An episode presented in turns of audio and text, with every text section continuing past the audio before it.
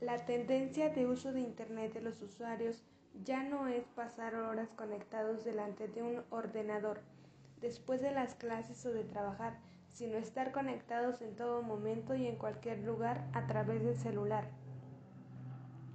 Muy buenas tardes, miembros del jurado y público asistente. Me llamo Jacqueline Ramírez Pablo y junto con mis compañeros Norma Nayeli del Carmen Justo, Gilberto Cortés Ocotoscle, Asenet Gallegos Pérez, María Dolores Iscoal Pérez, Aislin Toache Castillo y Esmeralda Tomé López, del Bachillerato General Oficial San Andrés. Bien, voy a dar inicio al debate de hoy sobre el tema de Internet y redes sociales, beneficios y riesgos. Tenemos aquí al equipo que está a favor, conformado por Nayeli, María Dolores y Aislin. Al igual al equipo que está en contra, conformado por Gilberto, Asenet y Esmeralda. Para iniciar, les voy a pedir a los equipos que mencionen sus puntos a tratar. Buenas tardes. Nosotras somos el equipo a favor los puntos que vamos a tratar son los siguientes. Generar mayor comunicación e interacción entre los jóvenes. Comunicación instantánea y sin fronteras. Denuncias sociales con alcance exponencial. Mayor visibilidad profesional y favorece una nueva forma de aprender.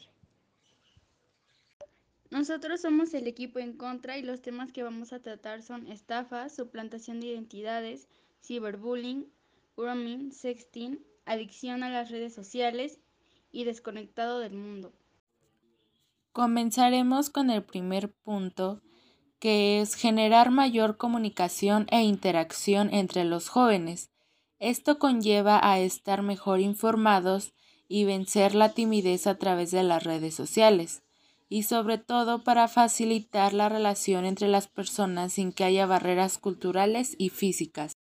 Equipo en contra, ¿qué opinan sobre esto? Desde nuestro punto de vista, en las redes sociales acerca de la comunicación es un problema ya que muchos jóvenes se vuelven antisociales o solamente están acostumbrados a hablar por mensaje. Y en la información que se suba a internet no suele ser verídica o real.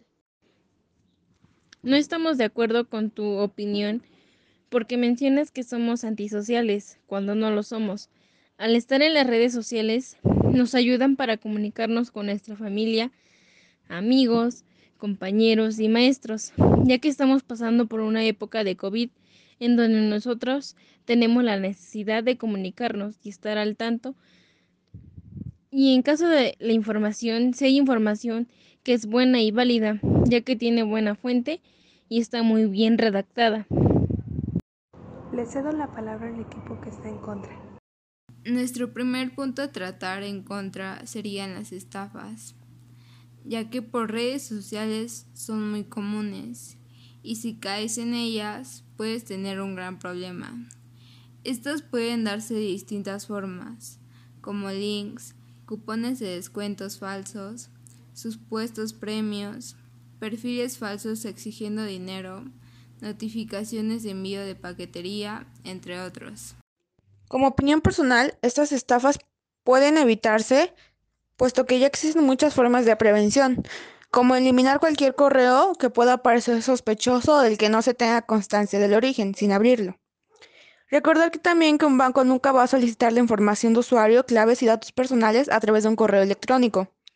Antes de introducir datos personales de una determinada página, asegurarse que se trata de un servidor seguro, si se ha recibido alguno de estos correos o si se es víctima de un engaño de ese tipo, no duden en comunicarlo a las autoridades policíacas o a la Guardia Civil.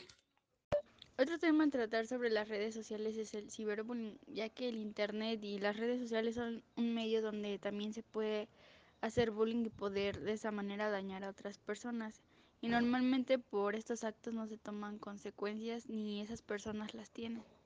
En esta ocasión concordamos contigo porque sí es un tema que siempre se ha hablado sobre el ciberbullying y como dices no se toma ninguna consecuencia. El siguiente punto a tratar es la comunicación instantánea y sin fronteras. Esto se refiere a poder conectarse en tiempo real con otras personas de diferentes lugares. También tener el recurso de mensajería para permitir formar nuevas amistades y conocer a otras personas que se interesan por las mismas actividades y pueden intercambiar opiniones. Realmente tomamos demasiados riesgos al comunicarnos con extraños, ya que son totalmente desconocidos y no tenemos la menor idea de quién está detrás de esa pantalla, ni qué intenciones tengan. En ocasiones son personas de identidad falsa, lo que buscan es hacernos algún tipo de daño y de alguna forma un beneficio para ellos. No necesariamente tendríamos que estar hablando con extraños porque alguno de nosotros puede tener a un familiar o a un amigo en otro país y obviamente nos gustaría eh, tener comunicación con, con ellos y por eso lo haríamos por medio de las redes sociales para ver si se encuentran bien o si necesitan algo.